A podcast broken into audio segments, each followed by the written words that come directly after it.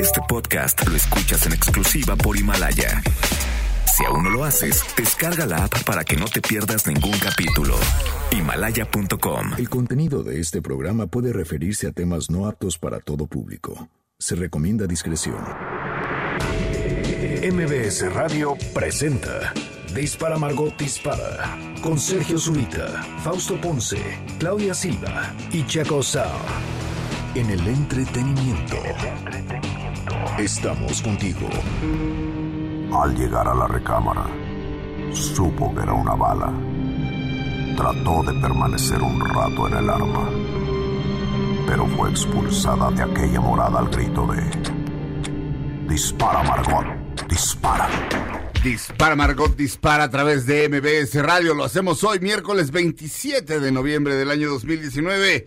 Lo estamos haciendo completamente en vivo como todos los días. Y aquí estamos, Claudia Silva. ¿Qué tal? Buenos días, ¿cómo están? Fausto Ponce. ¿Cómo están? Buenos días. El mexicano Chaco ¿Qué Sound. tal? ¿Cómo están? Buenos días. Y un servidor Sergio Zurita. Pueden vernos, eh, no solamente escucharnos. Estamos localmente en el 102.5, en MBS Radio, en distintas, en distintas estaciones por todo el país. La mayoría de ellas exas, otras estaciones, este, pues, estaciones así, no sé. eh, un señor dijo, quiero poner una estación de radio y le quiero poner Radio Ávila, porque así me apellido yo. Entonces, en Radio Ávila en I don't know where.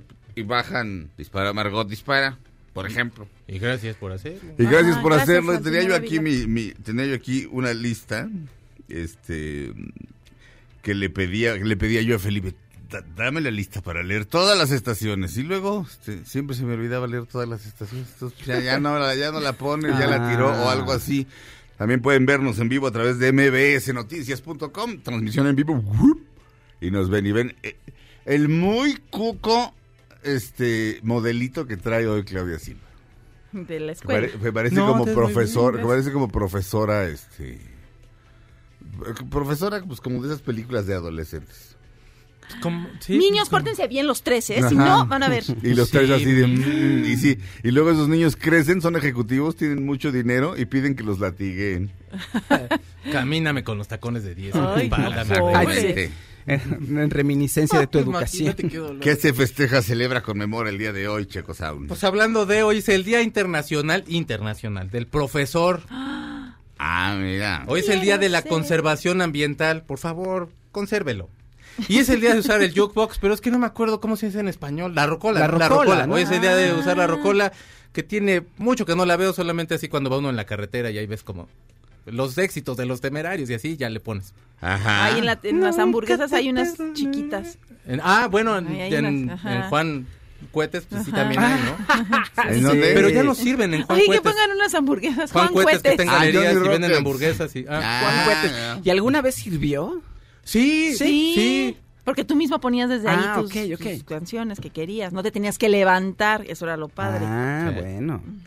¿Hay alguna canción este, en el mundo que se llame, que, te- que se llame Jukebox? Sí, una de los Strokes. Ah, no, pero esos no cuentan. Ah, Oh. bueno, casi no existen. Different ¿Qué? strokes. Porque casi no existen. Pues sí existen mucho.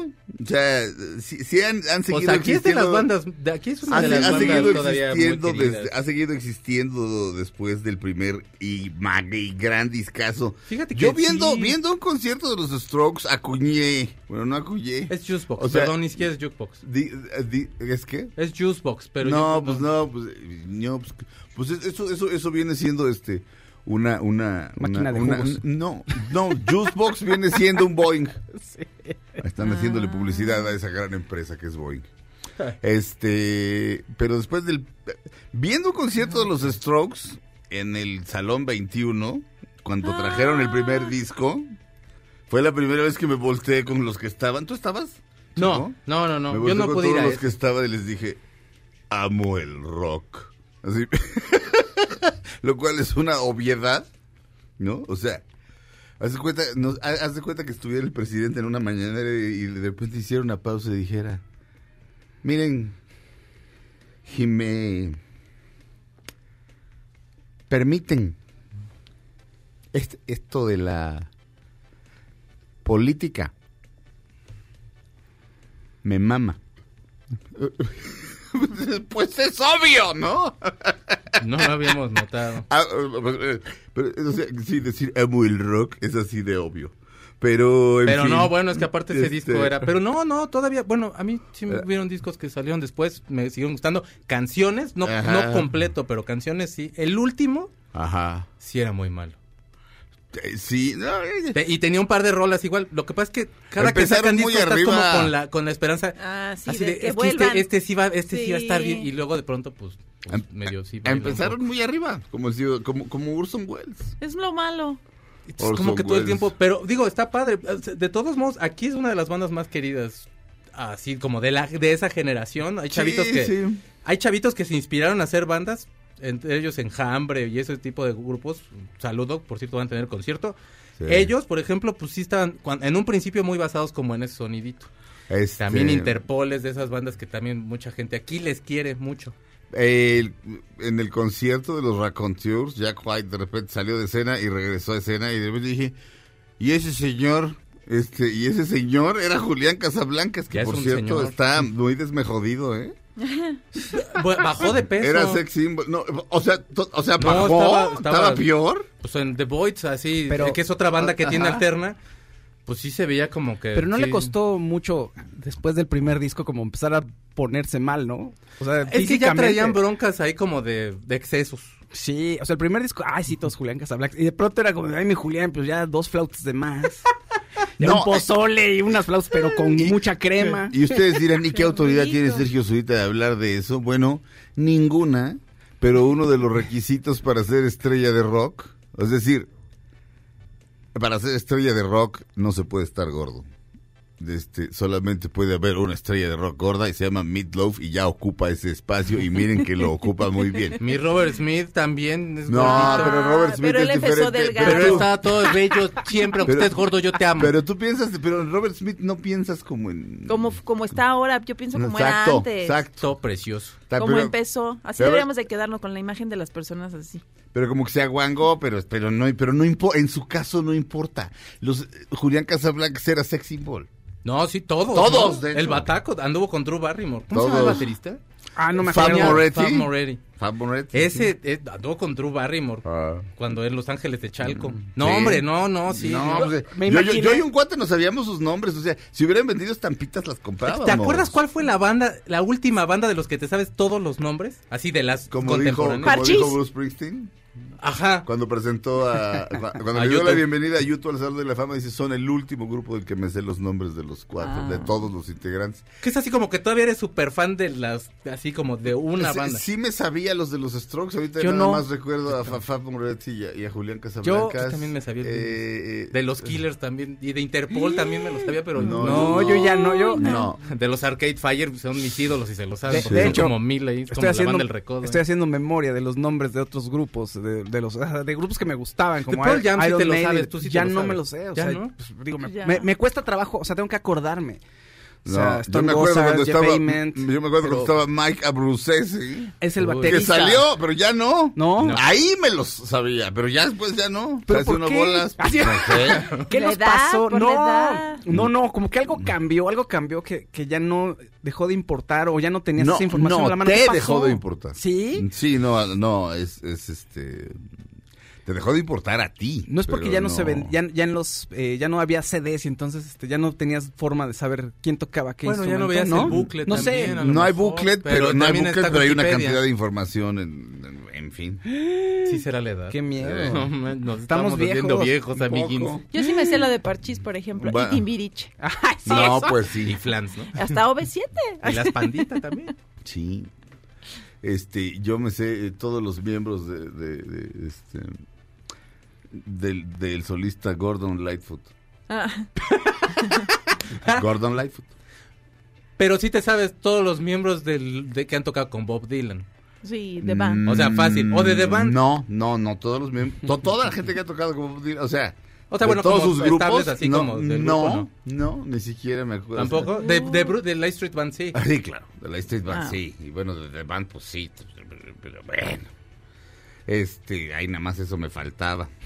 Este, y de los que tocan con Neil Young, pues de, de la mayoría, esta canción se llama Ordinary People. Dura 18 minutos con 12 segundos. La vamos a poner toda, dos veces. No. Simplemente mencionan a Lía Yacoca. Y como hablamos de Lía Yacoca, que es un- sale, es un personaje de la vida real que sale en la película Contra lo Imposible. O sea, Ford contra Ferrari. No se la pierdan. Que ahorita que venía en el coche pensé, es más difícil tra- eh, manejar aquí en el circuito interior que las carreras esas, porque aquí ya hay que sortear a varios.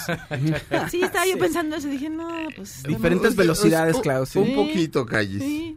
La canción es Ordinary People. Neil Young.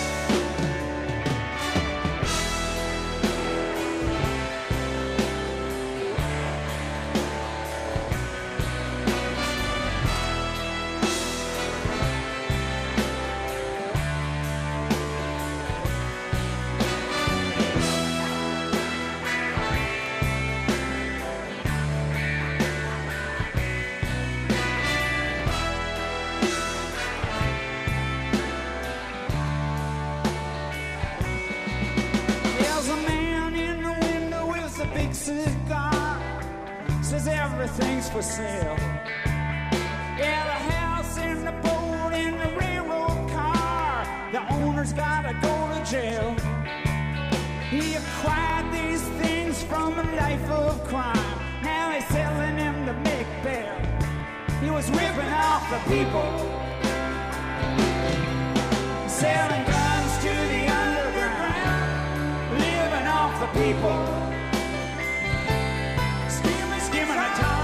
There's no one around, trying to help the people.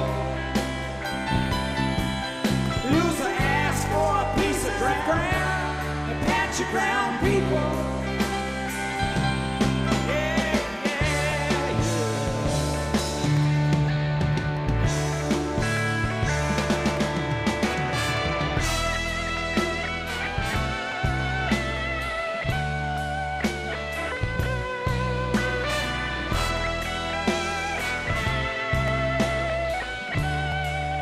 La canción tiene 15 estrofas y Lía Yacoca aparece hasta la, hasta la estrofa 9, así que ahí la dejamos, Neil Young. Ordinary People, Neil, Neil Young de su, disco Chrome Dreams 2.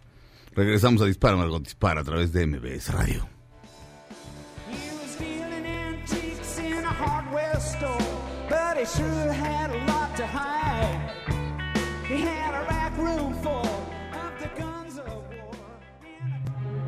Aunque pase el tren, no te cambies de estación. Después de unos mensajes, regresará Margot. Este podcast lo escuchas en exclusiva por Himalaya. Todo lo que sube, baja.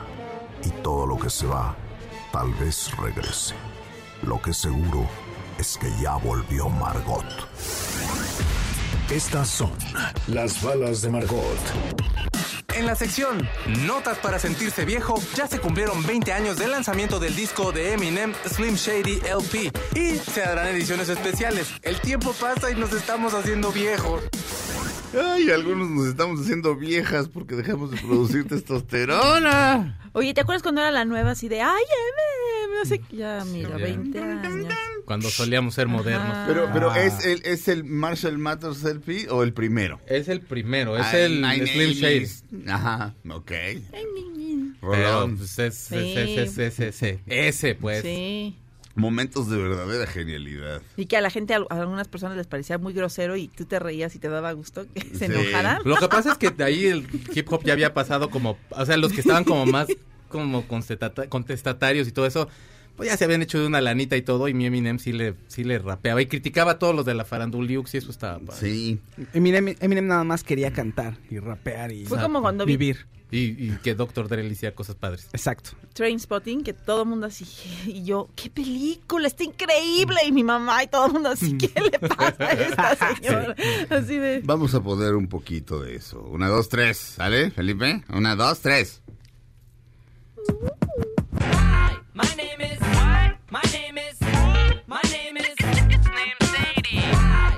Efectivamente, 1999. Y ahí descubrí que el mundo era muy hipócrita.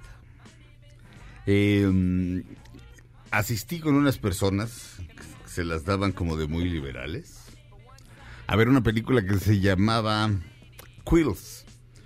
Quill es una pluma, una pluma con, con las que escribía, digamos, Shakespeare.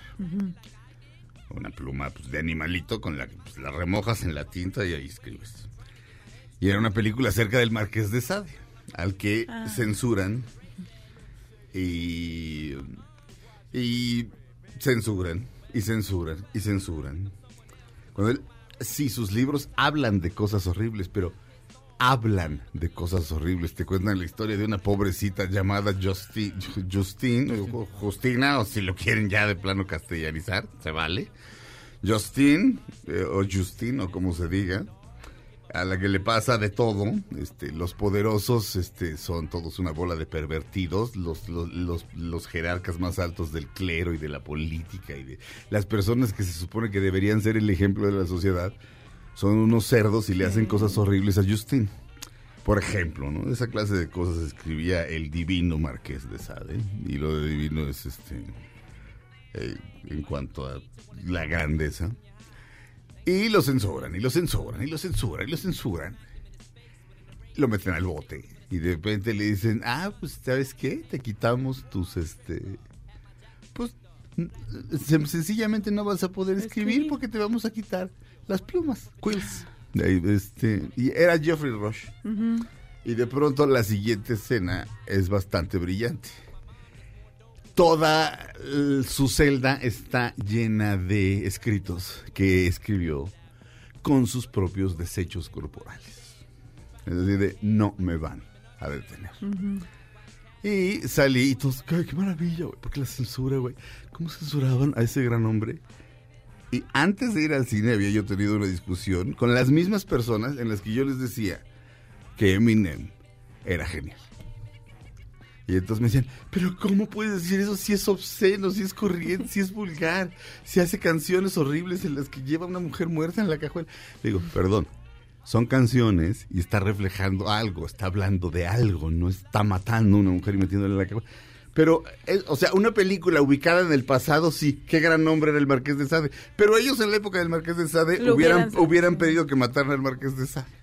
En fin, la hipocresía es canija. Sí. Este, Fausto Ponce. Oigan, Tom Hanks está sacadísimo de onda. ¿Qué le pasó? Resulta que mi Tom Hanks, a ver, es- hay, en Estados Unidos ya saben que hay un juego de concurso que se llama Jeopardy, ¿no? Sí. Sí. Y entonces, en la semana pasada, eh, tenían por ahí una categoría de, no sé, f- famosos que están en películas ahorita, por decirte, ¿no? Y de pronto, ah, ok. Bueno, la, la nueva película que se va a estrenar pronto, The Beauty- A Beautiful Day in the Neighborhood, eh, es la historia de un de una persona que hizo un show de televisión para niños, Fred Rogers, y está interpretada por este actor. Entonces ponen una escena y es Tom Hanks. Ajá. Y la gente no supo, los tres, ni uno supo. Entonces, crees? sí, entonces está Tom Hanks con Jimmy Kimmel y le pasa el segmento y Tom Hanks, ¿qué? No puedo creerlo. O sea, es la película que, además no es una película vieja, es la película que se va a estrenar. Si en. Estados Unidos creo que ya se estrenó en esta De Mr. semana. Sí, de Mr. Rogers. No, además Exacto. están tan preparados, porque yo te digo, porque yo conocí al escritor de ahí y él hizo una pregunta sobre mí y la contestaron. Entonces, de Está- que van preparados, van preparados. Bueno, eh, Tom Hanks no, da- no daba crédito a Tom Hanks. Y esto me- se me hizo muy curioso y me dio miedo. Dije, si no conocen a Tom Hanks, pues el día de mañana se van a olvidar de todos nosotros. No, bueno, Fausto. Este, este, pregúntale a alguien quién es Mary Pickford. Sí, y claro, ya. O sea, no, Mary bueno. Pickford era Julia Roberts en su momento. Es más, pregúntale a alguien quién es Julia Roberts, a alguien de 20. Sí, a sí, lo sí, mejor ya sí. no saben. Sí, sí, tienes Oye, razón. y esto también es un buen pretexto para hablar nada más rápidamente para mencionar esta película, A Beautiful Day in the Neighborhood, que es la nueva película de Tom Hanks. Aquí se va a estrenar. De Thomas en-. Exacto. Sí. Se va a estrenar aquí en, en el mes de enero y se llama un, se va a llamar Un amigo extraordinario. Tom Hanks interpreta a este conductor de televisión que Ah, hizo un sí. programa, es el programa de la PBS con más años y o sea, le gana a Plaza Sésamo. Es Plaza Habla- Sésamo. Hablábamos ayer, ¿te acuerdas de la. Public, Pub- Public Sí. Broadcast System? O sea, la televisión del Estado en los Estados Unidos. Pero fíjate, tienen a Mr. Rogers, tienen Plaza Sésamo. Aquí tenemos a otros dos mopeds, que, cuyos nombres no mencionaré, mencionaré. Pero uno es moped, moped. Oye, y es, Doblemente. Entonces eh, me pareció interesante porque justo estábamos hablando ayer de Plaza Sésamo Ajá. y bueno, esta película trata sobre el show más longevo de esa televisora, de la televisora pública, donde Fred Rogers, él solito hacía todo. Sí. Eh, Él era músico originalmente, pero también se volvió productor, escritor y además ministro pre- presbiteriano. Ay, pero Sí. qué bueno que no le, han- no le sacaron nada malo, ¿no? Em, Porque, ay, resulta, no. la película gira en torno a una entrevista que le hizo un periodista de la revista Squire y al parecer sí es un, pues que es un tipo extraordinario o por lo menos es una figura que vale la pena mencionar. Sí.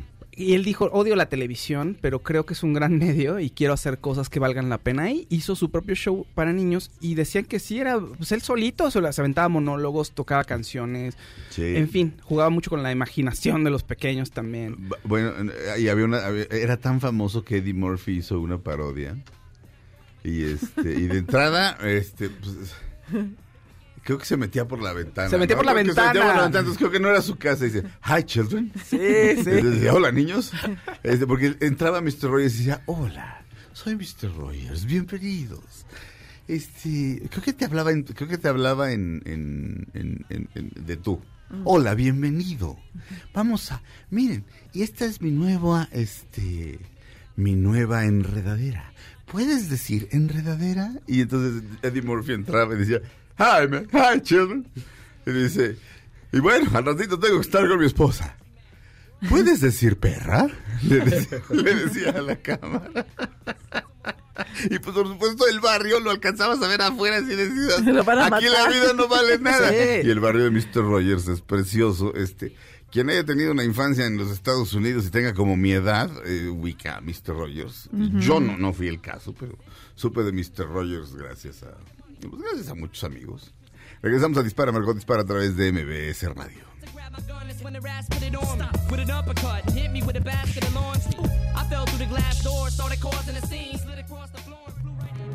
Aunque pase el tren, no te cambies de estación. Después de unos mensajes, regresará Margot. Este podcast lo escuchas en exclusiva por Himalaya. Todo lo que sube, baja. Y todo lo que se va, tal vez regrese. Lo que seguro es que ya volvió Margot. Estas son las balas de Margot. En la sección Un Mundo Extraño, están en pláticas con Michael B. Jordan para que interprete a Superman. ¿Ok? Estamos de regreso en Dispara, Margot Dispara. Búscate el tema de Superman del gran este John Williams, mi querido Felipe. Eh, William, ¿eh? William B. Jordan es... es Michael. Michael B. Jordan. eh, perdón, sí. este, ¿Qué me dijiste, Felipe, otra vez? Ah, ok, bueno. Este... mm, eso Ay, mero. tan padre. Eso mero. Ese señor sí sabe componer soundtracks, fíjense. El gran John Williams. Eh, mm, Michael B. Jordan es, es Adonis Creed. Oyes. Eh, pues me parece un gran actor de entrada. Sí. Bueno, no sé si gran actor. Gran actor Al Pacino. Pero me parece un muy, muy, muy, muy buen actor. Pues, galán. Este. Un Superman negro. Opiniones. Es que No. no, sé, eh, está- Claudia, Claudia dice, no, está bien, no, o sea, está bien. porque... pero- Y él ya salió en la Pantera Negra, ¿no? Entonces ya no puede ser No, Superman. pero es el no, villano. pero él no es Pantera Negra. es Pero, el villano. pues, es el villano. No, porque ya está cerrada con dos candados. La- pues es la Ah. puerta negra. Pantera Negra. ¿O no, señor Guillén? Pero es que a mí me parece, es, bueno, que es a- esas cosas de a fuerza, ¿me entiendes? Ajá. De quedar bien y entonces ahora a ver a quién buscamos. Él es un gran actor, está muy guapo, pero no, ¿por qué quieren ponerlo de Superman? No me, no me, no me, no. No sé, a mí, eh, como que mi, mi idea de todo eso empezó a cambiar gracias a la gran, gran película. El hombre araña eh, eh, en el multiver en el multiverso, este, bueno, es que se le dice multiverso, este, o, o multiuniverso. Eh, bueno, cuando el hombre araña lo vemos en distintos universos, en el que unos está gordo y en los otros es, mitad latino y mitad negro, que es el más importante, que se llama Miles, como Miles Davis. Yo te dije, pues, pues como, ¿por qué no? Ah, ahora, eh, Superman, si hay algo blanco en esta vida, es Superman. O sea, ¿dónde cae? En Kansas. Este, ¿en- ¿dónde? O sea, ahí está, ahí está el Mason, ahí junto, ¿me entiendes? Ahí está, ahí casi casi cae en el, en el mero Mason. Y lo recogen este, el señor y la señora Kent, que son más blancos que... Igual ya hasta estaban en el Ku Klux Klan, ¿me entiendes? Y nunca le dijeron a él. Y nunca, exacto. O sea, pero, pero, o sea, no puede ser único. nadie más blanco. Y este, por supuesto que hay negros que viven en zonas rurales, pero los negros, este, d- d- dadas su persecución, tendieron a huir hacia las ciudades. Este, había, eh, que es donde había trabajo. Después, de, sobre todo, eh, eh, da- bueno, después de la, de la, de la guerra civil, pero de- también cuando empezamos a ver fábricas, vámonos para acá, nos unimos más, hacemos nuestros propios barrios.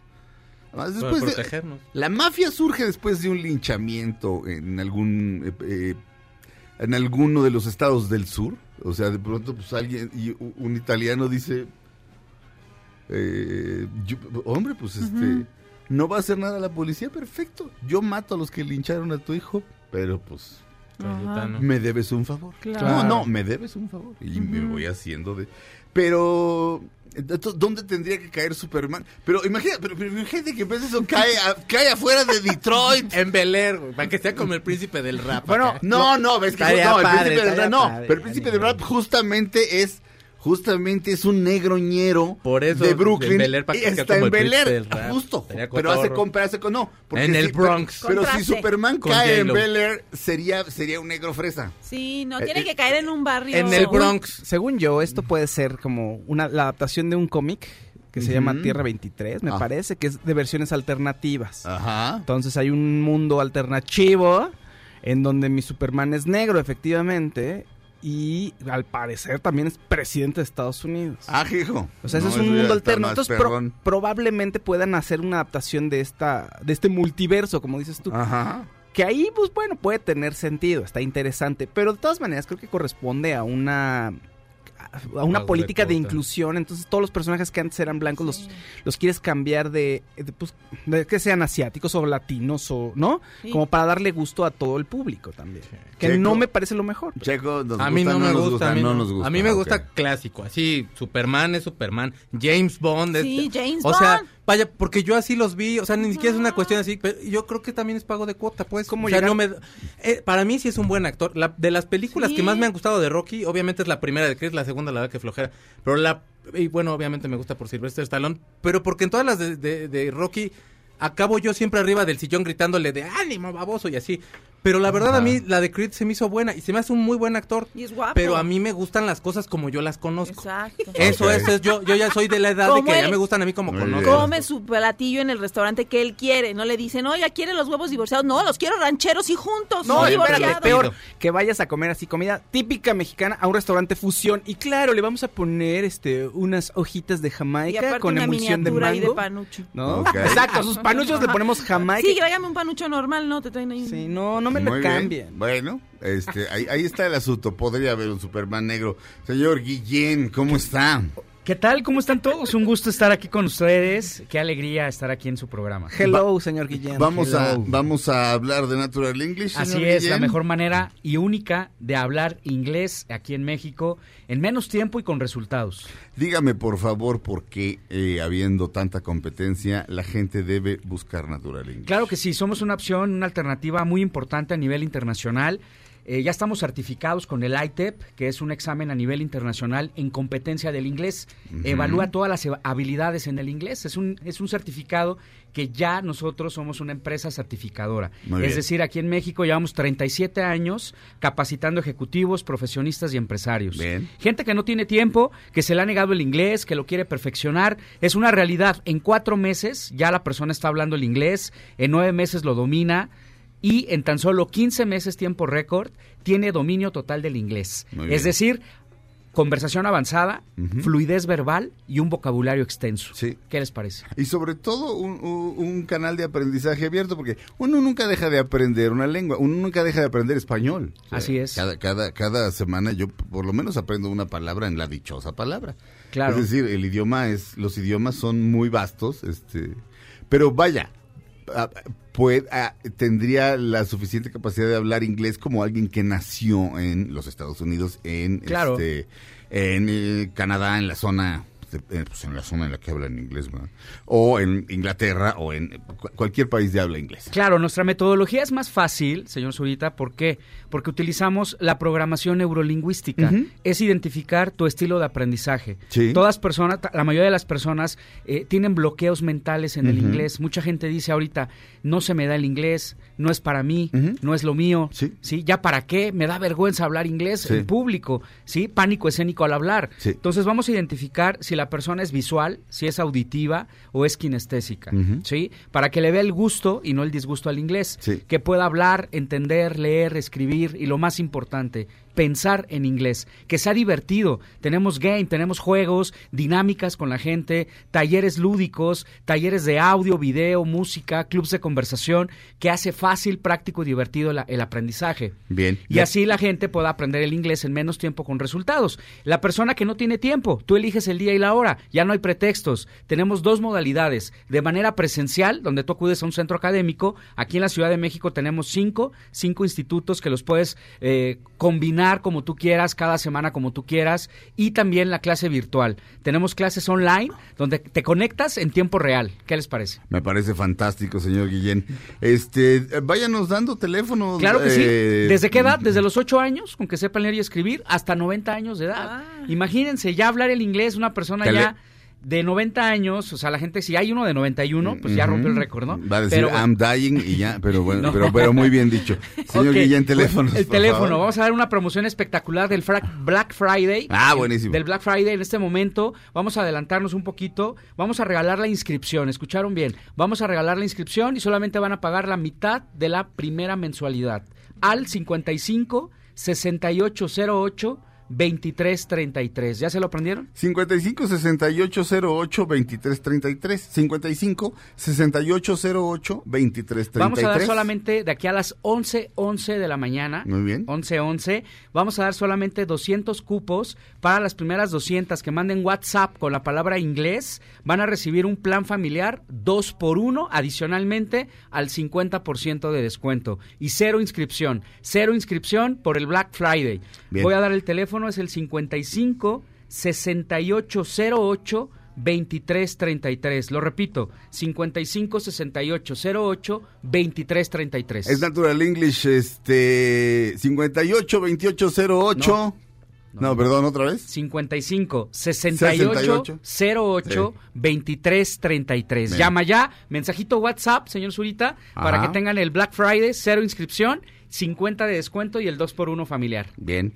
55. 6808 2333. Llama ya. Natural English, gracias señor Guillén. Es un gusto tenerlo de regreso. Igualmente. Vamos a un corte, regresamos a Dispara, Margot Dispara. No, no es cierto, no vamos a ningún corte. Continuamos, este, continuamos. Ah. Checo Sound. Oigan, fíjense que ya se anunció la segunda temporada de una serie que me gustó mucho que salió a principios de este año que se llama Sex Education. ¡Ah, ya salió! Es- no, no, no, no, no. Sale el 17 de la- el 17 de enero del año que viene. ¿Y de qué va Sex Education? Bueno, para quien no lo recuerde, pues es un niño que se llama Otis, su mamá es este, pues es como consejera sexual. Y es de esas señoras que lo tiene atosigado y que como que de alguna forma lo, o sea, todo el tiempo le está hablando de sexo. Ajá. Y el niño se siente como un poco reprimido. Y lo que es muy simpático dentro de la serie es que cuando él empieza a abordar el tema, la mamá se empieza como a, como también a Sí. descontrolar un poco de que el niño ya está hablando de sexo. Él en la escuela empieza a aconsejar a ci- algunos amigos y conoce una chica que se llama Maeve. Y ella hace como cierto negocio en el cual los, los estudiantes le pagan para que él les aconseje en su vida sexual. El, el tráiler es muy sencillo, nada más salen los protagonistas hablando obviamente de Otis. Pero se me hace una muy buena, un- o sea, a mí sí me hizo muy buena, de las, de las Sí. mejores series del año es Afterlife y ahorita no se me viene a la cabeza ninguna otra, pero bueno, bueno, sí, la de Cortés y sí, pero vaya, eh, se me hace de las mejores series del año y la verdad me, me da mucho gusto que ya están anunciando, el com- 17 de enero sale. De comedia, porque es comedia, porque te la pasas Sí. atacado de la risa de todo lo Sí, que le pasa al chavito y a la Sí, mamá. y conectas, o, o sea, Sí, con todos los y el personajes. niño, el amigo. Pero el amigo de pronto tiene Ah, momentos donde se te rompe el corazón también. Sí, o sea, sí Eric. ríes, ríes mucho, pero el amigo del personaje principal es gay. Pero además es un gay en un pueblo de Inglaterra muy conservador, en donde todos lo conocen y él es muy extrovertido. Entonces, eh, o sea, No, y aparte es, es- o El sea, pobre es, es- le va es como de color y aparte sí. no van llegando ellos, o sea, son Pero- como pero nuevos, son ¿no? sí, sí, sí, pero es, es de verdad muy bonita serie, si la pueden ver, véanla y el Sí. 17 de enero se estrena y yo creo que la verdad es de las mejores Sí. series que yo he visto en el año, a lo mejor te van a ser como 50 que me digan, esta también, pero es muy buena. Gillian Sí. Anderson es la mamá. Sí, Sí. exacto. Se- se- esto se puede ver la primera temporada en, En Netflix. en Netflix, o sea, uno puede irse echando la, prim- la primera como temporada. para calentar motorcito. Para calentar motores. Aparte es muy corta, son capítulos súper cortitos. Ok, Entonces en una tarde te la echas tranquilamente. ok. Sex Education. Oye, ¿Y en la segunda temporada es? El 17 de enero del año que viene. Muy bien. Qué bueno. Claudia Silva. Oigan, pues ya que hablábamos de superhéroes hace rato, pues Robert Pattinson parece que está teniendo problemas para ser Batman, porque no alcanza, o sea, bueno, la El película se va, se va a estrenar hasta el 2021, ¿no?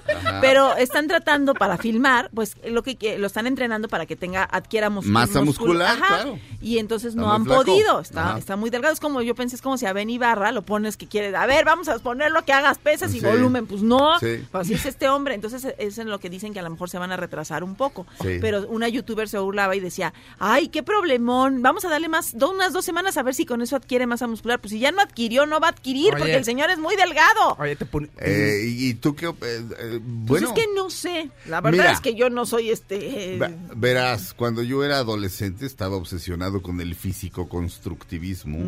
No, no es físico-culturismo, es físico-constructivismo. Ustedes disculpen. El señor Joe Dueño de los gimnasios Gold, no me dejará mentir. Este, se puede aumentar la masa muscular de casi cualquier persona de manera sorprendente, sin necesidad de esteroides. Eh, solamente necesitas al entrenador apropiado y tener un cambio radical de dieta.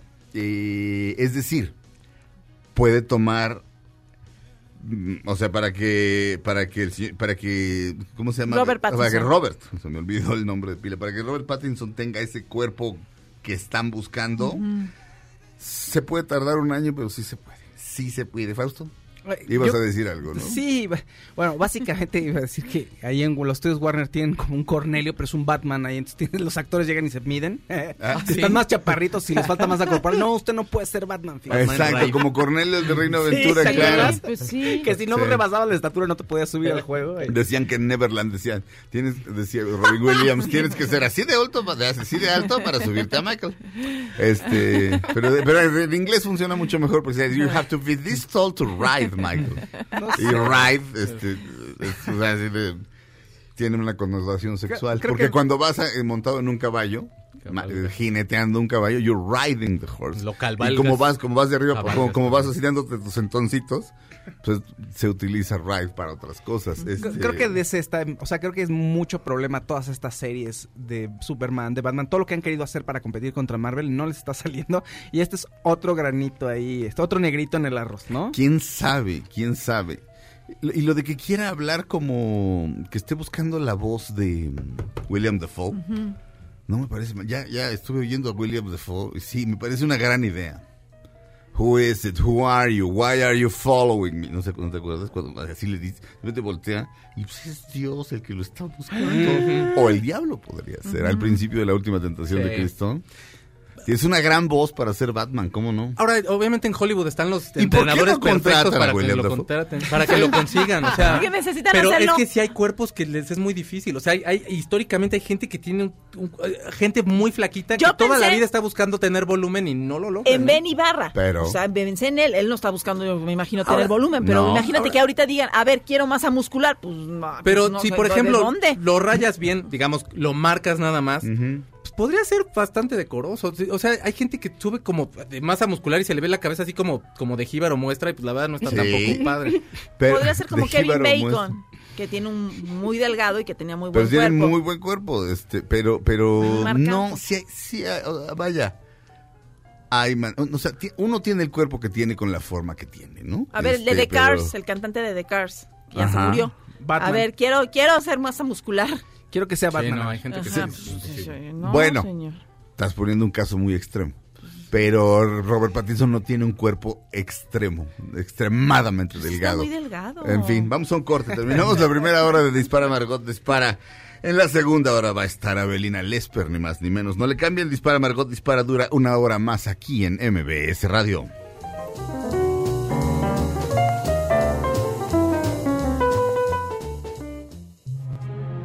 Aunque pase el tren, no te cambies de estación.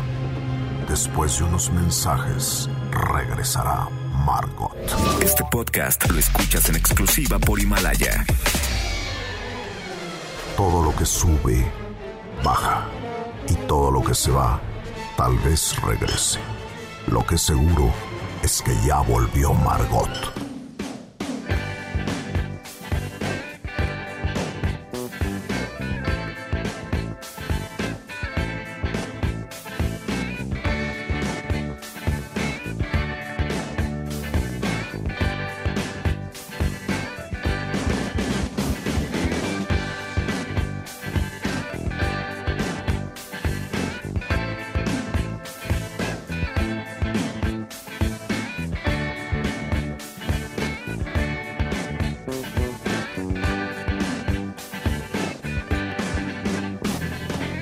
Estamos oyendo a David Bowie, la canción se llama Sound and Vision de su disco Low. Tarda en empezar a cantar, pero luego canta y canta rete bonito. Estamos, estamos oyendo Dispara Margot, Dispara eh, Claudia Silva, ¿Cómo están? Buenos días. Fausto Ponce, ¿Cómo están? Checo Sound. ¿Qué tal? ¿Cómo están? Buenos días. Yo me llamo Sergio Zurita y está con nosotros uno de los mejores críticos del, de arte de este mundo, completo, Abelina Lesper. Gracias por invitarme. una de las mentes más brillantes que he tenido la oportunidad de conocer y símbolo sexual del hombre pensante. Y de la mujer pensante también, me dijeron por ahí algunas muchachonas también. Pues sí, tienen su corazoncito también, ¿qué tiene? El ¿Cómo mundo estás? es grande. Exactamente. Claro. El mundo es grande y además ya vimos que no solamente somos dos, ¿no? Que ya, Sí, ya sí. vimos eso. Sí, absolutamente. Venía, eh, estuvieron hablando del divino marqués. Del, del Marqués de Sí. Sade, El sí. divino marqués de Sade. Héroe de la literatura. Sí, por supuesto. Injustamente atacado. Ajá. Pero sabes que cuando lo encarcelaron fue su suegra. La suegra lo encarceló. Su suegra lo encarceló. No, no para sabía. deshacerse de él Ajá. porque quería que se separara de su hija y ella fue la que la primera que lo difamó además para que lo encarcelaran La suegra. la suegra Como, en- pues, como, como en la vida. ajá y eh, exactamente Bueno, es que, es que el eh, chiste... los bueno los odios más grandes los encuentras entre tus más íntimos no Claro. Por supuesto. Claro. la verdad ¿Me odias, Clau? Por supuesto. Ay, no, para Ah. nada. Gracias. Claudia, no es tu íntima, te- con, con la pena. Este, este salió peor. Pero este, no, pero sí. la claro. intimidad es un grado de conocimiento aparte. Ajá. Y, y fue la y fue la suegra la que lo la que lo acusó, lo difamó y este y además después, fíjate, el marqués no fue enca- encarcelado por sus escritos. Fue encarcelado por culpa de su suegra que lo detestaba así a muerte y hasta fue cuando lo mandaron a la estuvo en el en el manicomio en Charenton y luego fue cuando estuvo en la, en la cárcel de la Bastilla donde escribió las 120 jornadas Ajá. con una letra minúscula en un rollo inmenso que le dieron que acaban de subastar Ajá. y lo adquirió el, el gobierno francés. Y entonces la otra la otra acusación fue la que le la que le hicieron unas prostitutas que además bueno el ahora sí que el chisme es que obviamente fue una venganza y que echaron a andar a las prostitutas porque sinceramente se quejaron por una delicadeza menor. Ujú. Pero bueno, eh, El sigue marqués siendo- disfrutaba de sus flatulencias. Ah. Entonces, por De- eso, la, de por ellas. eso de ellas. Y por eso lo acusaron. Y fue, eh, imagínense, esa fue la acusación por la que fue a prisión. Viejo puerco, le dijeron. Ajá, pero es nada. Es O sea, sinceramente es nada Deje usted todas para enviar a una persona ¿no? a la cárcel. Y, y, y más en, un- en una relación este contractual de, Claro. de, de relaciones, ¿no? Sí, claro. Entonces fue por lo que fue a la cárcel y ya que y, y, y fue cuando puso esta maravillosa compañía de teatro además adentro de Charenton, ¿no? Ajá. Que es así una cosa fue su verdadera nave de los locos que fue bellísimo. Ujú. Y es y Justine y Juliet que son una contraparte de la otra. Justine encarna la fe ciega Ajá. La fe es ciega. Por eso a Justin le pasa todo. Y entonces él, a través de Justin, trata de demostrar cómo no llegas a nada con la creencia absoluta. y, y- y en cambio, esta Juliet encarna el escepticismo absoluto. Juliet no cree en nada. Sí. Juliet es... Juliet es maravillosa, es como un hombre. Ajá. es mara- o sea, como un hombre de esa época, ¿no? Sí, es sí, es sí, sí, maravillosa sí, sí, sí, porque no tiene los escrúpulos que se supone tendría una mujer. Ajá. Y entonces es, es de alguna manera es el marqués mismo. Y, y, y por eso es precioso. Es- es- por ejemplo, Viridiana de, de Buñuel Sí, es Justín. sí. Si se fijan en Viridiana, a todo lo que... Ya nadie hace esas películas, ¿verdad? No. Ahorita todos los actores se sienten la cosa más interesante y, y maravillosa de la vida. Hacen unas, unas mensadas de películas. ¿Y quién hace una película? Quiero ver qué mujer ahorita filmaría Viridiana. Ah, ¿Qué no, mujer filmaría las películas que Silvia Pinal hizo con, con, con Buñuel? No, muy, muy difícil, digamos que. O las no. de Catherine Deneuve. Imagínese a alguien Uy, film- no. filmando Tristana. Ajá, Un- alguien filmando de Simón del Desierto, Villa de Día. Ajá. Y todo el mundo se las da de que, ay, estoy haciendo... Bueno, estamos en el auge de la mediocridad. Sí. Be- pero- Bella, eh, Bella de Día era tremendamente. Bueno, todas esas Ay, son tremendamente subversivas. El, pero- el, el- el impermeable negro de Yves Saint Logan. Ajá.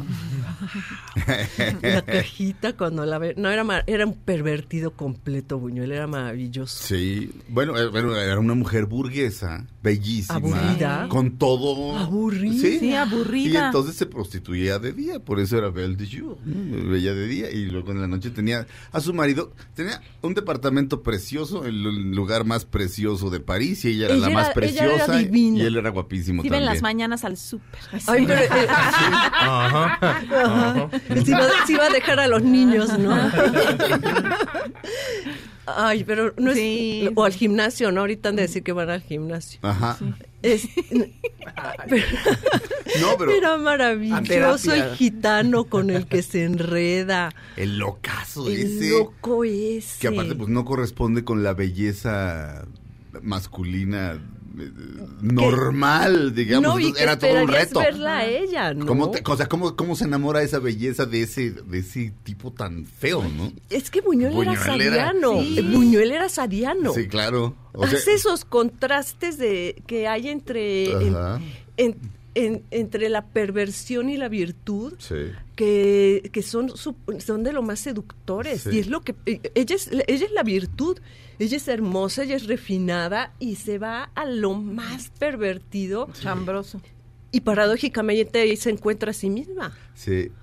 ¿Te acuerdas de la famosa escena antes de mandar a corte? Llega un chino, ¿te acuerdas? Chino gordo. Ay, Y- sí, ¡ay! con la cajita, con la cajita. Sí, y la cajita tiene algo que hace... Que quién sabe qué es. Y se lo enseña a prostitutas que se ve que llevan 40 años en el asunto y que lo han que son visto como todo. que son como Juliet Ajá. que son como Ah. Juliet entonces es así como de- y todas ven lo que hay dentro de la caja y, no, no, no. Y ella ve lo que hay adentro de la caja y La reta. como si... y se, engolosina dice Sí. yo sí Pero ¿sabes qué dijo Buyuel? Que era sadiano en el sentido de que estaba influido por el Marqués de Sade, pero también era sádico. O sea, la palabra sádico viene del Marqués de Sade, por supuesto. Pero también era sádico y masoquista porque uh, le preguntaron, oiga, señor Buyuel, ¿qué había en la caja? Y dice, no sé. Y me Ah. encantaría saberlo. sabes qué sabes qué los sádicos son la razón de ser del masoquista Claro, un bueno. masoquista no carece de sentido de la vida si no tiene un sádico junto ese es, ese es el amor eterno Vamos a un corte. Regresamos a Dispara, Margot Dispara a través de BBS Radio. Aunque pase el tren, no te cambies de estación. Después de unos mensajes, regresará Margot. Este podcast lo escuchas en exclusiva por Himalaya. Todo lo que sube, baja. Y todo lo que se va, tal vez regrese. Lo que seguro es que ya volvió Margot. Estas son las balas de Margot. Selena Gómez sufrió de un ataque de pánico antes de presentarse en los American Music Awards, pues tenía dos años sin hacerlo. Venga, che, mi Selena, yo la cuido. Estamos de regreso en Dispara, Margot Dispara. Ayer vi un día lluvioso en Nueva York. Ay, ¿qué N- tal? Es una obra maestra, una vez más. Este, ayer dijimos que no hay eh, papeles interesantes para mujeres este año. ¿Saben cómo lo sabría? Si no hubieran hundido a Woody Allen y no lo hubieran sometido a... Pues vaya, si, si no lo hubieran censurado, ahí hay, ahí hay por lo menos dos papeles interesantes para mujeres. Uno de ellos el de Selena Gómez. Pero también bueno, dicen allá de, ellos. de mujercitas que a lo mejor también. Ah, pero sí. por, ahí va, por ahí va a ser, sí. Estamos de regreso. Este, Abelina, eh, nos, nos pusimos a hablar del Marqués de Sade, pero tiene mucho que ver, con, de todas formas, con, con el tema que, que vamos a abordar. Escribiste un texto que es... Así si, en mi blog. si lo quieren ver en abelinalesper.com, hasta arriba se llama Anestésicos. Y te acuerdas que una radio escucha me dijo que si podías hablar de las obras de las obras malditas y tú te quedaste así como de "Mm, ¿qué está queriendo decir? Y de repente Abelina me manda un mail ayer de oye de lo que dijo la radio escucha que en este momento no recuerdo, pero gracias por la sugerencia porque generó un, un estupendo texto de Abelina y generó este esta esta hora de programa. Este, bueno, ¿por qué no hablas tú? Ah, bueno, en primer lugar, pues gracias a los radioescuchas que quieran temas en específico, ¿no? Sí. Bueno que estén interesados por el arte y, y por escuchar nuestra opinión. Eh, lo que empecé a investigar de las pinturas malditas y muchas cosas son como leyendas y muy de, de como de fantasmas y tal, pero lo que me pareció más más importante, más interesante que derivó a partir de esa de estar investigando porque hay muchísimas leyendas que si tienes una pintura tal te pasa tal cosa y que si los dueños de todas de esta pintura muchos les pasaron miles de cosas. Bueno, todos nos pasan cosas y finalmente pues es mejor si te pasa si tienes un tremendo cuadro de Velázquez que si no tienes nada. ¿no? Bueno, sí. Entonces, lo que pensé es en las obras que han sido odiadas, Ajá. que también es como tener una, Una maldición. maldición. Que han sido odiadas, como la Yoconda, que ha sido atacada tres veces, y, y- y la piedad que fue martillada. Y entonces pensé, ¿por qué surge este odio a la belleza y por qué surge este odio tremendo contra una obra? El Guernica eh, lo agredió un activista y escribió ahí una cosa en contra de Nixon. Imagínense, el Guernica, el que, que sobrevivió la guerra civil, que lo enrollaron y estuvo años enrollado, lo, se lo llevaron de contrabando a Nueva York, estuvo en, en los sótanos del MoMA enrollado por como por una década, cuando lo, lo desenrollaron estaba así deshecho y maltratadísimo, exigió una restauración costosísima y ya que lo pusieron y lo colgaron y era así la gran obra del Guernica, llega un sub, sub, subidiota exactamente y este y grafita y su protesta, ¿no? Entonces, ¿qué pasa con esas obras que han sido así de odiadas? Danae de Rembrandt, que un loco le aventó ácido y después y la cuchilló y destrozó el cuadro, esa historia maravillosa de Danae, que es, que es estéril y, y gracias a la lluvia dorada que arroja Zeus sobre de ella, hablando del Marqués de Sade, este, queda, queda fecundada y puede ser madre. Entonces, ese cuadro maravilloso que tenía, sí era famosísimo por esa luz de Rembrandt, ha sido 12 años de restauración. ¿Qué hay atrás de eso? Un loco disparó contra la, el, el dibujo maravilloso de Leonardo da Vinci de la Virgen Santana y el niño, y bueno, y este, y, y San Juan. Ese, ese cartón está en la National Gallery, es así una obra espléndida, disparó tuvieron que recor- recoger todos los pedacitos de papel, así micrométricos, y volver, verlos a pegar. O sea, Lo que toma eso, y- y lo que toma además que ese cartón haya sobrevivido 400 años, es una obra de papel. Imagínense, o sea, todo la- la- el trayecto que hay para que una obra llegue a un museo. Son obras que han sobrevivido guerras, que han sobrevivido pleitos familiares, que se han heredado, que se han subastado, que se han vendido, que han pasado por todo. Llegan al museo, las cuelgan y entonces llega una sufragista, le da el ataque porque ve el Venus, la Venus este, del espejo de Velázquez y la cuchilla. Dices, ¿En dónde? ¿En dónde cabe ese odio? Cuando consiguieron, cuando la National Gallery consiguió la Venus de Velázquez, imagínense, hicieron una colecta a nivel nacional para comprarla. Dijo la, la, la National Gallery, a nivel así nacional, no tenemos una Venus, todos los museos importantes tienen su propia Venus, está en venta esta, esta, vamos a comprarla.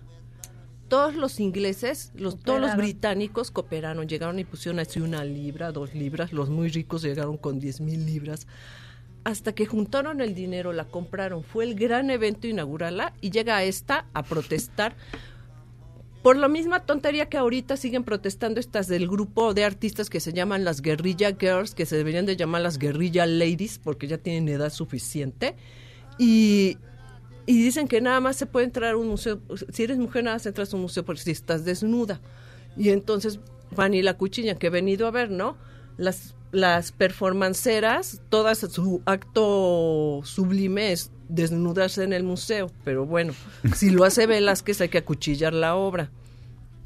Entonces, el, el, el punto es, ¿por qué una obra? Porque la belleza, porque un por- el portento de la inteligencia desata odio.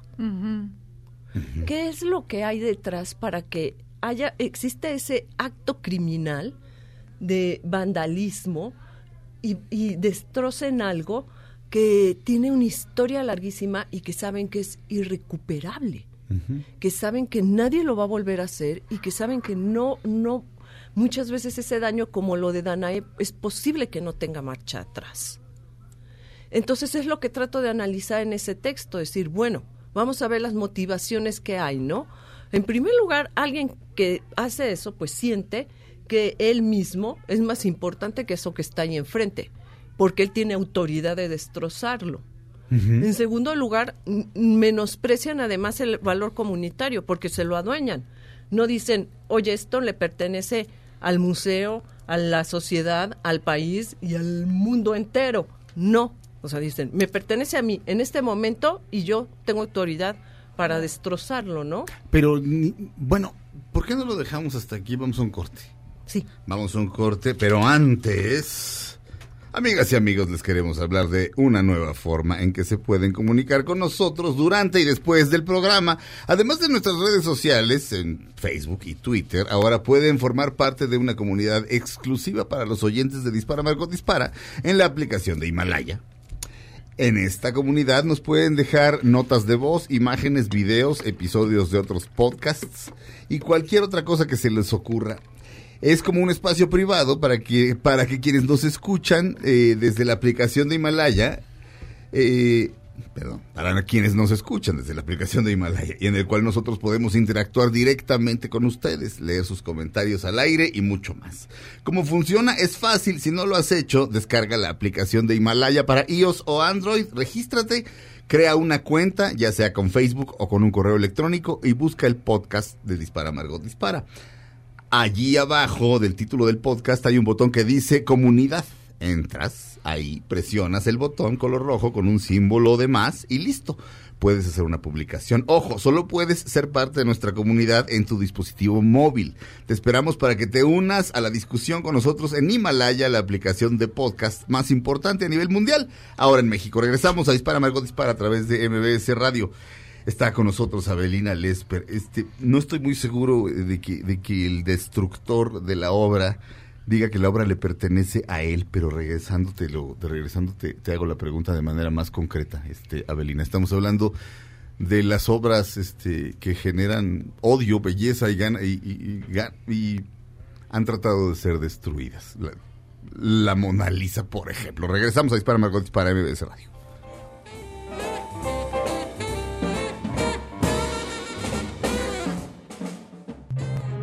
Aunque pase el tren, no te cambies de estación. Después de unos mensajes, regresará Margot. Este podcast lo escuchas en exclusiva por Himalaya. Todo lo que sube, baja. Y todo lo que se va, tal vez regrese. Lo que seguro es que ya volvió Margot. Estas son las balas de Margot. Hasta esto hemos llegado. Un brujo dice que efectivamente Geraldine Bazán contra Irina Baeva con la intención de desfigurarle la cara. En la cara no quede eso vivo. Estamos de regreso en Dispara Margot Dispara a través de BBS Radio. Y Abelina, estabas diciendo que cuando alguien destruye una, una obra de arte o trata de hacerlo, una gran obra de arte que le pertenece a la humanidad entera, digamos, este, uh -huh. está como adueñando, como diciendo esto es mío. No, yo, bueno, ese es un, mi punto de vista. Creo que una gran expresión artística de gran belleza representa, es la máxima representación del individuo. Y creo que el que la está acuchillando es todo lo contrario a un individuo, es el representante de una masa que no piensa. Es decir, él está como representando a el, el que tachó el Guernica, ¿no?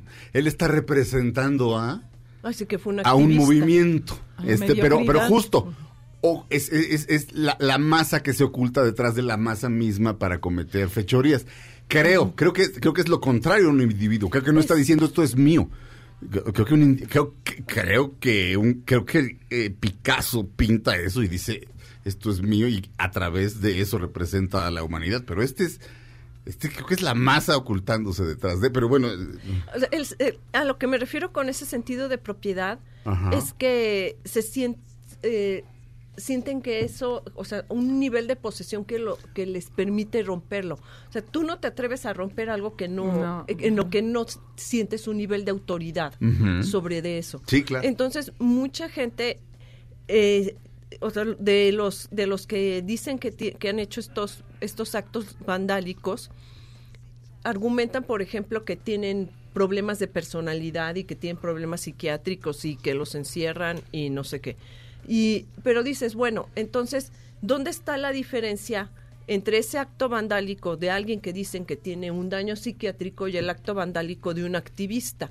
O sea, no hay diferencia entre el acto vandálico. La, la Venus la acuchilló una sufragista. Ajá. El Guernica lo grafiteó un activista en contra de Nixon.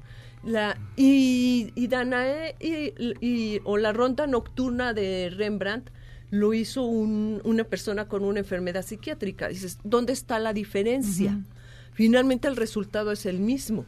Finalmente es una obra dañada. Y entonces, tanto uno como otro se sienten en la autoridad y se sienten en la capacidad, de alguna manera es a lo que yo llamo en la posesión de eso, para, para dañarlo. Es como si, se, como si esa obra, porque esa obra además está en un espacio público.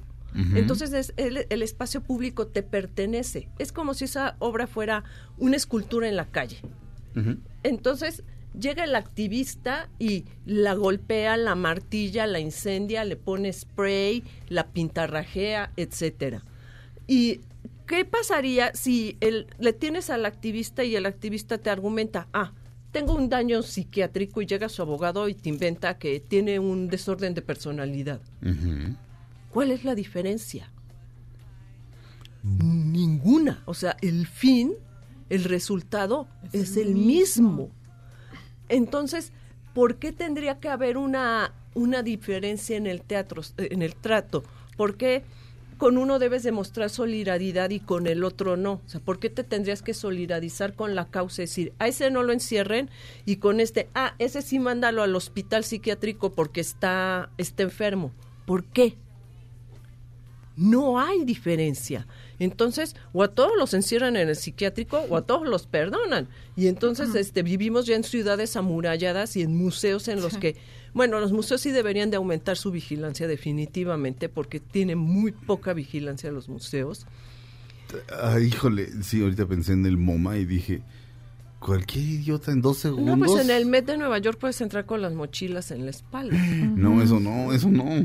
Eso es- es la- Sí. te, la medio revisan a la entrada, pero pues Sí. no no debería de ser. Sí. Eso debería no deberías de entrar, pero mira, Con con, nada. nada, No. con nada. No. Justo en, en- un día lluvioso en Nueva York se meten al, se meten al Met. Hijo, qué cosa. Pero sí es como, ahí está, ahí está el moneda, ahí. Este, como que da, da vértigo, ¿no? Que Da esté tan cerca. los- bueno, y la belleza. No, pues el, el MoMA que tiene Van Gogh y tiene y, y tiene Dalí y los tiene ahí, este, y dices nada más falta que algún, eh, eh, a ver cuál es la diferencia, que alguna algún activista diga, este, eh, Dalí está cosificando nuestra sexualidad o lo que se le ocurra decir y lo y lo y, y- y lo dañe, o entre un loco y diga, ay, esa es mi madre y lo dañe. En el Museo Picasso, en Málaga, sí te, sí te diferencia. quitan todo, no puedes entrar con nada. Hay museos donde, aquí Así. por ejemplo, el, el Munal, no puedes entrar con bolsas grandes, hacen muy bien. Eh, y hay museos donde sí te dejan entrar con las mochilas. En, en- simplemente en, en Florencia es tan grande el tráfico de gente que para entrar a los Uffizi la gente entra con sus chamarras y sus y sus bolsas. Era para que de verdad pasaran así por una revisión como la del aeropuerto, el ese cilindro donde te meten y, y que te ven todo. Así debería de ser. Porque no, no tienes una idea, pero el, a lo que voy es, ¿cuál es la diferencia? ¿Por qué socialmente una cosa está, un tipo de vandalismo, digamos, está, si no aceptado, si está, digamos, tolerado socialmente, porque no se le da un trato como debería, que es el vandalismo activista, el vandalismo, este, digamos que con causa. ¿Y por qué otro tipo de vandalismo si señalan luego luego a la persona y dicen, ah, tenía daño psiquiátrico, la mujer que aventó este es la, la taza esa sobre la sobre la Mona Lisa tenía daño, el, el otro el boliviano que también le aventó no sé qué, también estaba estaba enfermo, o sea, ¿por qué lo señalan de esa manera y no señalan a los otros? que finalmente estamos haciendo lo mismo. Entonces, lo que, la que, la constante que hay, que es el peligroso punto de vista el, eh, tar- y el pre- peligroso target o, o el blanco adjetivo que se que se convierte la belleza. El peligroso objetivo, objetivo. que se convierte la belleza. No, no, no se trata de destruir algo que no es bello o algo, no, se trata de destruir justamente algo que tenga carga simbólica Claro. de destruir algo que tenga ese significado para todo el mundo, ¿no? No, no cualquier cosa. No, eh, eh, si están en la calle, eligen el monumento que más les signifique a la ciudad. Eligen una escultura que sea visible. Eligen el- los que le trocearon los pies al pensador de, al- de, de Rodán. Es- eligen algo así. Y si están en el museo, igualmente, de todas las obras que esta mujer pudo haber elegido, de todo lo que hay en la National Gallery, se fue contra la obra que costó muchísimo esfuerzo llevar, contra además es un cuadrotote, o sea, Un Velázquez. un Velázquez. Ni más ni menos. Bueno, claro, ¿quién, qui- quién va a protestar si vandalizas una obra de Gabriel Orozco? Es más, ¿quién se va a dar cuenta si de- la vandalicé? No, pues se, No. ve, se ve igual, es un montón, es un montón, de, es, un montón de porquería. Ay, no eran unos balones ponchados. Exacto. No, pues quedó mejor. Vamos no, a, pues sí, vamos a quedó un- mejor. va- Vamos a un corte, pero antes, perdón, Evelyn. ¿Te gusta la música? Diviértete aprendiendo en Academia MBS, el primer centro de entretenimiento musical en México. Clases de canto, guitarra, batería, piano, bajo y producción musical. No importa tu edad, a qué te dediques o qué estudies, desarrolla el género musical que más te gusta al ritmo que tú quieras. Agenda tu clase, muestra totalmente gratis por WhatsApp al 55 41 81 2608. Va de nuevo 55 41 81 26, 2608. Estamos en San Jerónimo, al sur de la Ciudad de México. Visítanos en www.academiambs.com y síguenos en nuestras redes sociales arroba Academia MBS, desarrollando talento, Academia MBS, entretenimiento musical. Regresamos, está aquí en Dispara Margot, Di- Dispara Avelina Lesper charlando con nosotros. Estamos en Dispara Margot Dispara a través de MBS Radio.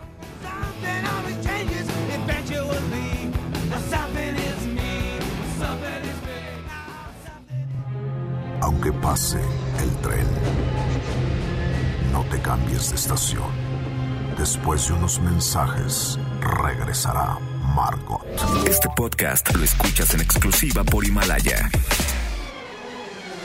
Todo lo que sube, baja. Y todo lo que se va, tal vez regrese. Lo que seguro es que ya volvió Margot. Estamos de regreso en Dispara Margot Dispara. ¿Cuántos minutos tiene este bloque, señor productor? Muy bien. Este, estamos viendo este, las más recientes Fotos. Fotos ya quedaron. Es que ya yo me, se me cuecen las habas por enseñárselas al público. Sí, este, la que quieres enseñar, enseña, súbela de una vez, así como ¿Sí? probadita, sí, La de... de- una vez. Ay, la sí. que tú quieres, Ya tuya. súbanlas, porque de aquí... Sí, la de las palmeras Pero cla- conmigo. la- tú solita, Bueno. sí, súbela, Bueno, súbela, hoy. Este, Yo te retuiteo, Clau. Aquí está, eh, eh, la- la- este, el concepto es de, de Avelina Lesper, eh, de toda esta serie de fotos que ya ustedes vieron, la del globo aerostático y en la que vamos este, en un coche descapotable muy en, era así una vez, había una vez en Hollywood. Pero hay unas en, un- en unos en distintos escenarios como de teatro eh, y esas quedaron padrísimas y también hay de una isla desierta y de un barquito. Pero el Aquí- sol, qué fabuloso está. Aquí están las, las ilustraciones, son de Eco, eh, que tiene estas ilustraciones muy amables este, muy bellas. Pero Eco, este, Eco en esteroides es el Marqués de Sade dibujando. O sea, es una bestia. Es un- uno, uno de los grandes dibujantes. Grabador, podríamos decir, o dibujante. Sí, también es grabado. Dibujantes y grabadores. O sea, uno de los grandes artistas plásticos del mundo, en serio. O sea, sin exagerar. Eh, También padres, muchas gracias. No, hombre, y- desde gracias que la pasamos muy bien Sí. haciéndolas, Sí. ¿no? Fotos de Javier Pérez Maya, por cierto, del gran Javier Pérez Maya. Este, eh, Abelina, estábamos hablando de la destrucción de, de las obras de arte y sí, es, claro, cuando alguien quiere eh, llamar la atención de alguna manera, obviamente. Sí, son, son Van y de- totales actos de exhibicionismo. Son Ajá. totales actos de exhibicionismo, porque en la medida en que eso tiene un gran significado, pues ellos pasan también eh, a unir a unir ese significado a lo que ellos están haciendo, ¿no? Ajá. Entonces, obviamente en ese exhibicionismo pretenden llamar la atención. Lo único que sucede, por un lado, es que pues el activismo des- desvirtúa por completo sus supuestos fines, que Es yo decir- creo que no hay fin que justifique la destrucción de una obra de arte, simplemente no existe. por más que digan así de que se sientan, ahora sí que se sientan los justicieros que estábamos esperando, en mi nombre que no hagan ese tipo de justicia, eh, no, no se aporta nada, se desvirtúa la supuesta lucha, y, pero lo que sí utilizan es el escaparate de esa obra para llamar la atención, Ajá. como lo haría una persona que tiene, que, que supuestamente tendría un desorden de personalidad o un problema psiquiátrico, que también a través de esa obra llama la atención sobre sí mismo, ¿no? Y entonces le, le da un significado a su a su, a su propia enfermedad o, lo- o lo- o- que tal vez ni siquiera percibe que está enfermo. Ajá. El asunto es que ese objetivo que es la belleza, yo creo que en ambos, en, en ambos parámetros despierta la belleza una enorme frustración. Ajá. Evidentemente, la envidia es un sentimiento autoindulgente y autodestructivo. Creo que una persona que odia la belleza es, eh, y que tiene esa envidia tiene una enorme frustración porque está frente a algo que definitivamente no puede hacer y que eso este le va a generar odio. Y es muy fuerte que, que el arte despierte eso, porque hay muchísimas cosas que, te, que no puedes hacer y te es indiferente, que no las hagas, ¿no? Dices, bueno, eso no lo hago y, y punto. Pero con la belleza no sucede eso. La belleza es, este, o genera una admiración y una devoción total, o genera un odio y una frustración Envidia. total. Ambas cosas, ambas cosas siempre. Las, y, y esa carga, o sea, por eso muchos artistas pueden ser admirados y pueden ser amados. Y te das cuenta que ese mismo artista puede ser odiado, porque desata esa misma, esa, esa misma frustración y esa misma envidia. Entonces, creo que de, de, de alguna manera en las dos posiciones estamos ante actos de frustración y de envidia enormes, enormes. Y que uno uno se trata de enmascarar con activismo y otro se trata a lo mejor de explicar con una con una enfermedad mental pero finalmente estamos un- ante una de las posiciones más ruines de la naturaleza humana. Y como tal deberíamos de aceptarlo De- aceptar. no pues Ah. de reconocer no de- no de Ah. tratar de justificar Ya. sino de reconocer que estamos ante un acto de ruindad Muy bien. El, el, se acabó el tiempo. El, ¿Cómo? sí. Vean el texto en mi blog. El texto se llama Anestésicos. Ah, vamos a decir por qué se llaman anestésicos. Ajá. Rápidamente. Porque los griegos decían que el, anest- que el eh, anestésico era el que era insensible a la belleza. Ajá. Estaba anestesiado. Ajá, tenían, eh, era insensible. Claro, claro. Y la enfermedad para ellos era una enfermedad, se llamaba anestesia. Y ya después la medicina tomó el término para la insensibilización a través de fármacos y etcétera. Wow. Pero origi- originalmente los griegos lo hicieron para denominar a las personas insensibles a la belleza. Ok. Entonces por eso el texto se llama anestésicos. Ya está en todas nuestras redes sociales. Este Felipe, Felipe Rico en la producción, el señor Marion Tiveros en los controles, Itzel en los teléfonos y las asistencias médicas.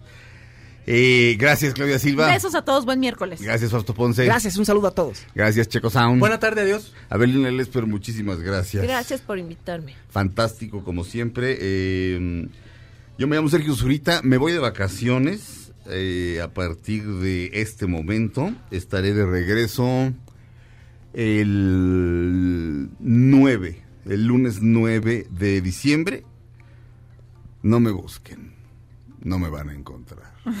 Este, no me busquen, descansaré, lo necesito.